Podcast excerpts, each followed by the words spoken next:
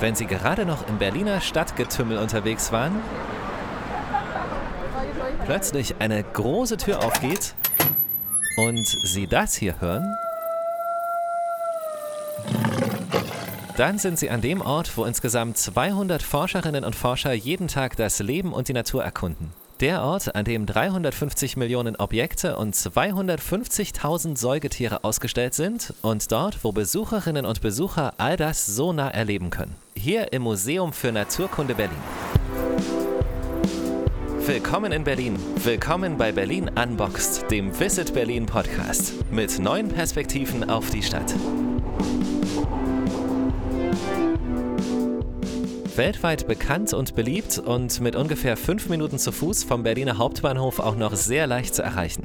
Aber was nur wenige wissen, das Naturkundemuseum ist eben auch eines der fünf größten Forschungsmuseen der Welt und beheimatet eine der weltweit renommiertesten Dinosaurier-Forschungsstationen. Und dahin nehmen wir Sie heute mit. Aber können wir uns eigentlich sicher sein, dass Dinosaurier wirklich so geklungen haben? Josephine von Visit Berlin? Nee, Michael, das glaube ich nicht. Aber wir wissen, dass sie tatsächlich Geräusche gemacht haben und wahrscheinlich sehr tiefe. Okay. Ja, und nicht nur das. Jeder Dinosaurierknochen und jedes Ausstellungsstück, das wir hier im Museum sehen, erzählt eine Geschichte und trägt dazu bei, dass man die Dinosaurier ein bisschen besser verstehen kann. Die Dinosaurier und ihr Leben verstehen. Das wollen wir in dieser Episode und treffen uns dazu mit einer erfahrenen Forscherin auf diesem Gebiet, mit Frau Dr. Daniela Schwarz vom Museum für Naturkunde, die seit 20 Jahren intensiv die Saurier untersucht. Ja, ich bin hier am Museum für Naturkunde die Kustodin für die fossilen Reptilien. Da gehören auch die Dinosaurier dazu, die fossilen Krokodile, Flugsaurier und alle anderen kriechenden Tierchen, die wir hier haben als Versteinerungen. Und äh, ja, insbesondere die Dinosaurier sind, äh, sind eine große Aufgabe für mich, weil die ja einen großen Teil unserer Sammlung auch ausmachen. Ich betreue die Sammlung wissenschaftlich, gebe also an Gäste Informationen weiter und arrangiere Besuche und arbeite eben vor allem auch wissenschaftlich an dem Material. Nach der Geräuschkulisse zu urteilen, ist es hier wahrscheinlich nicht nur der lauteste, sondern auch der beliebteste Ort, oder? Auf jeden Fall ist das hier der lauteste Ort im Museum, weil das natürlich die größte Faszination ausmacht, diese großen Saurier hier ganz nahe zu sehen. Das heißt, die Leute kommen rein und sagen erstmal Oh oder unterhalten sich und reden miteinander. Die Kinder quietschen natürlich auch mal. Und da kommt dann schon einiges zusammen an Geräuschen. Das wird sehr, sehr spannend. Ich freue mich drauf. Wir suchen uns einen etwas ruhigeren Ort zum Reden und hören uns gleich wieder.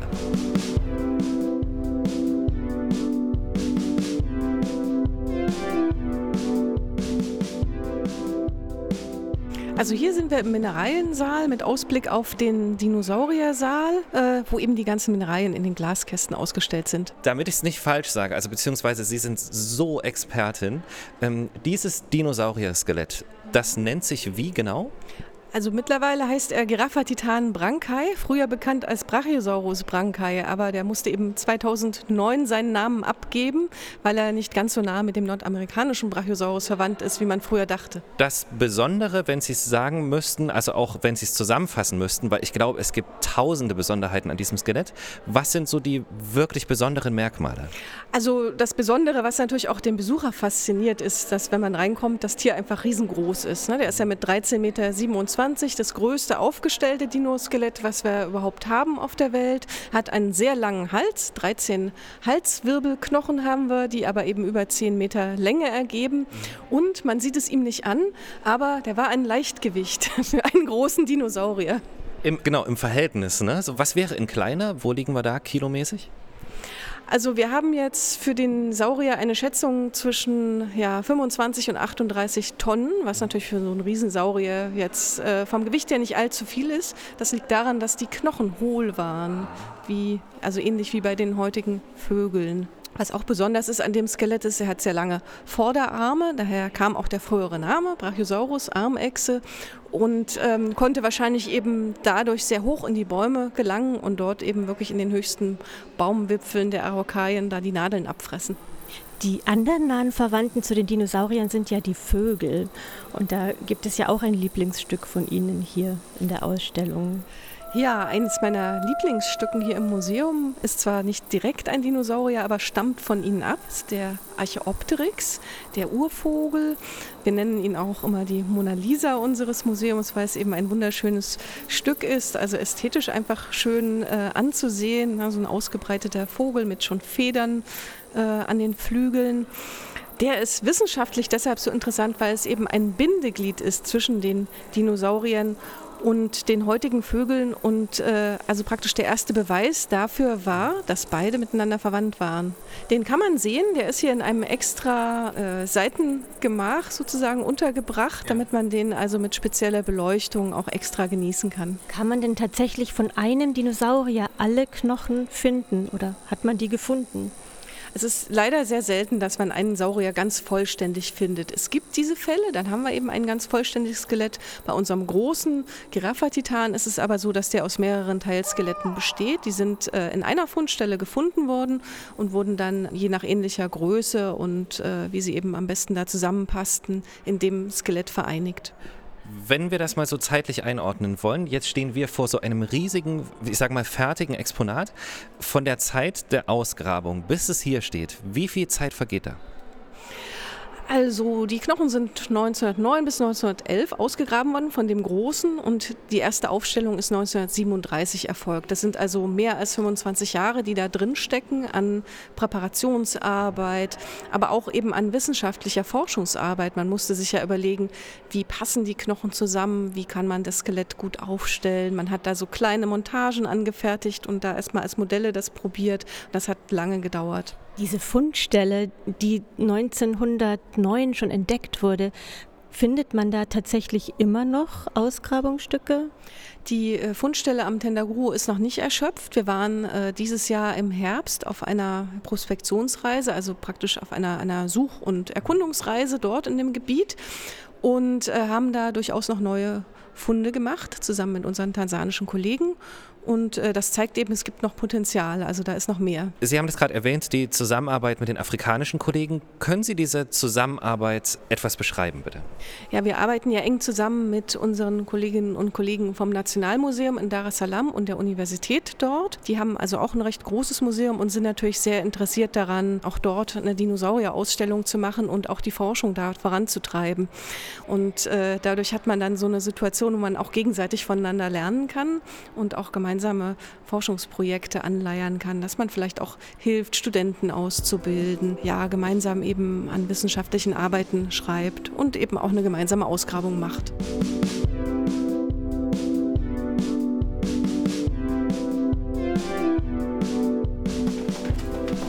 Darauf können Sie sich schon mal einstellen bei Ihrem nächsten Besuch im Naturkundemuseum. Sie werden viel laufen, weil es einfach wahnsinnig groß ist.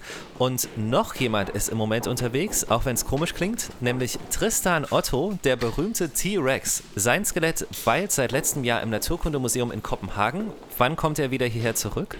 Also es ist für 2022 geplant, dass er dann wieder hierher kommt. Und wie es dann weitergeht, das müssen wir dann sehen. Also der T-Rex, der war ja um die 12 Meter groß, jetzt von der Länge her, ist also vergleichbar mit dem äh, Tyrannosaurier, der auch im, äh, in Chicago zu sehen ist, T-Rex Zoo, war also schon einer der größten. Und der war natürlich viel jünger als unsere Saurier vom Tendaguru. Also der T-Rex war 66 Millionen Jahre alt und war quasi kurz vor dem Aussterben der Dinosaurier noch aktiv. War T-Rex eigentlich auch der, der diese krassen Zahnschmerzen hatte? Ja, also ob er jetzt wirklich große Zahnschmerzen hatte, können wir natürlich nicht mehr mit Bestimmtheit sagen. Aber wir wissen eben beim T-Rex Tristan, dass er eine Geschwulst am Knochen hatte, am Unterkiefer. Das, das kann man sehen. Und ähm, da hat man eben auch durch äh, solche tomografischen Untersuchungen herausgefunden, was das sein könnte. Zusammen mit den Kollegen von der Charité hat man gesehen, es ist also eine entzündliche Knochenveränderung, die wahrscheinlich auch hochschmerzhaft war und das Tier wahrscheinlich über längere Zeit so belästigt hat, dass das auch in die Zähne mit reingezogen ist. Also der hat wahrscheinlich auch an einer Seite dann nicht mehr so richtig gut gekaut. Da sieht man, sind die Zähne weniger abgenutzt und äh, das hat ihm sicherlich zu schaffen gemacht. Was man im Naturkundemuseum so erfährt. Spannend. Und weiter geht's für uns. Das geht ja wirklich durch den Keller einmal. Ja, ja, genau. Also wir gehen jetzt auch. Ähm, das ist jetzt hier noch der alte Bereich. Ja.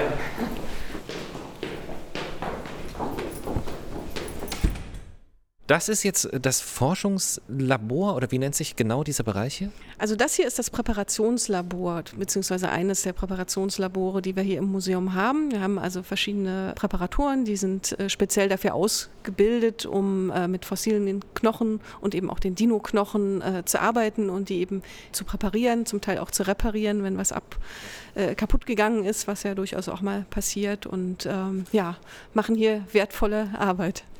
Diese Knochen, die so riesengroß und robust aussehen, sind also sehr empfindlich. Genau, die sind, die sind natürlich, die Knochen sind recht empfindlich, die ähm, sind versteinert, aber man muss natürlich trotzdem schauen, dass man auch die Oberfläche intakt hält, weil da finden wir ja dann wieder Spuren von den Muskelansätzen oder eben erhaltene Federreste, jetzt bei diesen Sauriern nicht, aber eben irgendwelche anderen Spuren. Das sollte also möglichst gut und intakt bleiben. Was kann man denn dann aus diesen Ergebnissen schließen, so in Bezug darauf, wie die Dinosaurier tatsächlich aussahen? Ja, aus dem äh, CT sehen wir ja die Zähne, die nachwachsen im Kiefer. Und das wiederum ist sehr interessant, weil es uns sagt, wie der Saurier gefressen hat oder was er gefressen hat. Na, die Fleischfresser, die wechseln nur sehr selten ihre Zähne. Also alle sechs bis acht Jahre, sage ich jetzt mal, während so ein pflanzenfressender Dino wie der große Giraffa-Titan in der Ausstellung eben alle halbe Jahr wahrscheinlich seine Zähne einmal durchgewechselt hat, weil die dann abgekaut waren oder abgeschliffen eben. Richtig gekaut hat er ja nicht. Und ähm, das ist eben toll, weil man das im CT dann sieht, ne? wie diese kleinen Zähnchen dann hinterherkommen und wie viele dann da sind. Und äh, ja, das wäre jetzt ein Beispiel. Was weiß man noch heute? Ja, man weiß natürlich ganz, ganz viel. Also zum einen, wie die Saurier aussahen, wie viele Knochen sie haben, wie die, wie die Muskeln waren. Bei vielen wissen wir, wie sie gelaufen sind, wie schnell sie auch gelaufen sind, ähm, wie sie ihren Kopf gehalten haben, was sie gehört haben, wie sie sehen konnten. Wir wissen, dass die Eier gelegt haben, alle, dass eben die fleischfressenden Dinos, die ja zum großen Teil auch Federn hatten, die Eier auch ausgebrütet haben. Die großen Sauropoden haben sie eben nur abgelegt irgendwo und dann ja solche äh, Nester dann rausgemacht, die dann von der Sonne ausgebrütet wurden. Und äh, ja, da gibt es eben ganz, ganz viele Sachen, die dann zusammenkommen. Wie groß darf man sich denn so ein Dinosaurier-Ei vorstellen?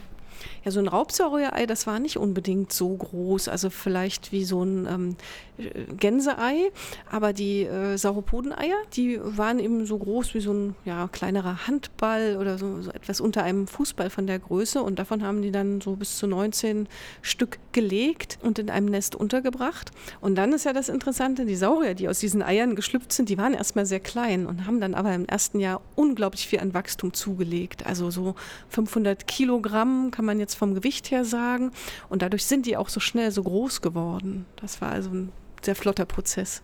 Gibt es, falls Sie das gerade sagen, gibt es so ein durchschnittliches Lebensalter? Da wissen wir leider auch wenig drüber, aber das ist auch sehr unterschiedlich. Also die äh, Raubsaurier, da nimmt man so ja, 19 bis äh, 27 Jahre an. Bei den großen Sauropoden nehmen wir an, dass die bis zu 70 Jahre alt geworden sind und ähm, die kleinen eben dementsprechend nicht ganz so alt.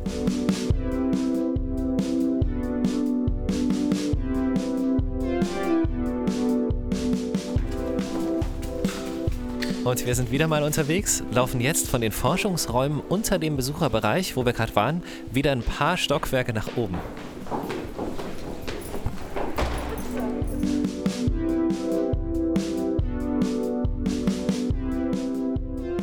Wenn Sie es noch mal kurz sagen, wir sind jetzt wo? Auf jeden Fall in einem nicht öffentlich zugänglichen Bereich. Ja, hier sind wir in einem unserer Sammlungsräume, der sogenannten Hauptsammlung für die fossilen Wirbeltiere. Und hier finden wir eben alles an Knochen und Knochenplatten, was man hier im Haus so hat, als Beispiel. Was mich so fasziniert, weil es sind am Ende sind es also sehr faszinierend aussehende alte Knochen. Und wie kommt man von den alten Knochen, wie kann man diese Schlüsse ziehen, wie sich die Dinosaurier bewegt haben, dass sie gehört gehört haben, dass sie Geräusche gemacht haben. Also hier müssen wir halt viele moderne Analysetechniken auch zu Rate ziehen und dann haben wir natürlich auch immer die Möglichkeit, das mit ähnlichen heutigen Tieren zu vergleichen. Wenn man jetzt zum Beispiel einen T-Rex-Knochen findet, sagen wir mal einen Oberschenkel, kann man das vergleichen mit einem heutigen Hühnchen oder einem anderen äh, Vogel. Ne? Die waren nah verwandt miteinander und dann kann man schauen, findet man da ähnliche Muskelansatzstellen, waren also ähnliche Muskeln vorhanden. Und wenn man diese Muskeln dann wieder rekonstruiert hat, dann kann man Modelle machen und gucken, wie ist der gelaufen? Wie schnell konnte er laufen? Was konnte er mit diesen Muskeln anstellen? Und so kommt man dann eben auf so ein lebendes Modell. Beim Gehör ist es ja zum Beispiel so, wir haben äh, erhaltene Schädelkapseln und die würden wir jetzt mit Computertomographie untersuchen und dadurch bekommt man eben praktisch versteinerte Aushöhlungen auch vom Innenohr und äh, vom Mittelohr und äh, den anderen Ohrbereichen und kann dann eben rekonstruieren, wie gut die hören konnten und das eben auch durch Vergleiche mit heutigen Tieren dann ein bisschen näher fassen. Und wie gut konnten die hören? Also wahrscheinlich auch sehr unterschiedlich. Ne? Die, die ähm, Giraffa-Titan-Saurier, sag ich mal, die Sauropoden jetzt, die ähm, konnten wahrscheinlich sehr viel so tiefe Töne auch hören, tiefe Frequenzen. Die Raubsaurier waren wahrscheinlich ein bisschen breiter in ihrem Hörvermögen aufgestellt. Also auf jeden Fall konnten die recht gut hören und deshalb kann man ja auch sagen, wahrscheinlich haben die auch Geräusche gemacht. Sind das die Geräusche, so wie wir uns auch hier vorstellen oder wie es uns auch Film und Fernsehen vorgemacht haben? Wie ist man darauf gekommen, dass sie genau solche Geräusche gemacht haben? Ja, das ist, glaube ich, ein bisschen natürlich äh, in Film und Fernsehen immer auch Spekulation. Es soll natürlich auch schön klingen und ähm, ich muss da immer ein bisschen lachen, wenn der T-Rex ankommt und brüllt erstmal seine Beute an, bevor er die schnappt. Das haben die wahrscheinlich nicht gemacht. Aber Geräusche machen ja heutige Tiere auch. Ne? Die Vögel machen Geräusche, die Krokodile machen auch Geräusche, eben die knurren, brummen und äh, ja, machen durchaus aus, da verschiedenste Lautäußerungen. Es gibt Saurier, da hat man äh, so verknöcherte Kämme gefunden auf dem Schädel, wo die wahrscheinlich so tutende Geräusche auch miteinander gemacht haben. Der T-Rex, wie ist der denn dann gelaufen? Also beim T-Rex nimmt man an, dass der schon mal einen Sprint machen konnte und dass der auch in sich eben sehr beweglich, also gut drehbar war vom Fuß, aber der konnte wahrscheinlich eben nicht über lange Strecken schnell laufen. Also dass der wie in Jurassic Park da dem Auto hinterher gesprintet ist, das äh, war wahrscheinlich nicht so. Aber nicht schnell heißt? Also gibt es da eine Zahl in, in Meilen oder Stundenkilometer? Also ich glaube, so acht bis zehn Stundenkilometer, da möchte ich aber jetzt nicht. So langsam, wirklich. Das ist ja nicht, nicht wahnsinnig schnell eigentlich. Genau, also so ein schneller Jogger, der wäre da ganz schnell weg gewesen. aber man muss ja auch das im Verhältnis setzen äh, mit den anderen Sauriern. Und auch mit der Dimension, die sich da bewegt. Also es ist ja wirklich auch eine träge Masse zum Schluss. Genau, es sind natürlich große Tiere, die haben also durchaus ähm, viele hundert Kilo, mehrere Tonnen und äh, das ist natürlich, äh, muss dann auch erstmal bewegt werden.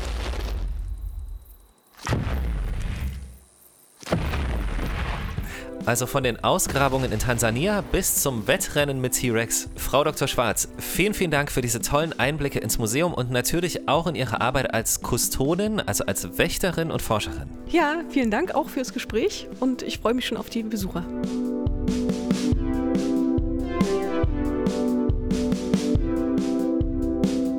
Ja, das war sie, die erste Episode Berlin Unboxed und genauso aufregend geht es auch weiter und zwar mit dem Blick hinter die Bühnen der Opernsäle und Konzerthäuser Berlins. Wir treffen Frederik Hansen, Redakteur im Feuilleton des Tagesspiegels, selbst gebürtiger Berliner und seit 40 Jahren Gast in der Philharmonie. Wir sprechen mit ihm über seine Erfahrungen und ganz persönlichen Geschichten zum Thema Klassikstadt Berlin. Das alles in der nächsten Episode. Danke fürs Zuhören.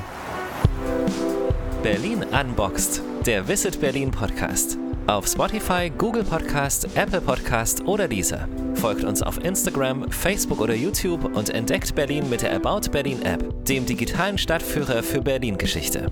Alle Infos auch auf visitberlin.de.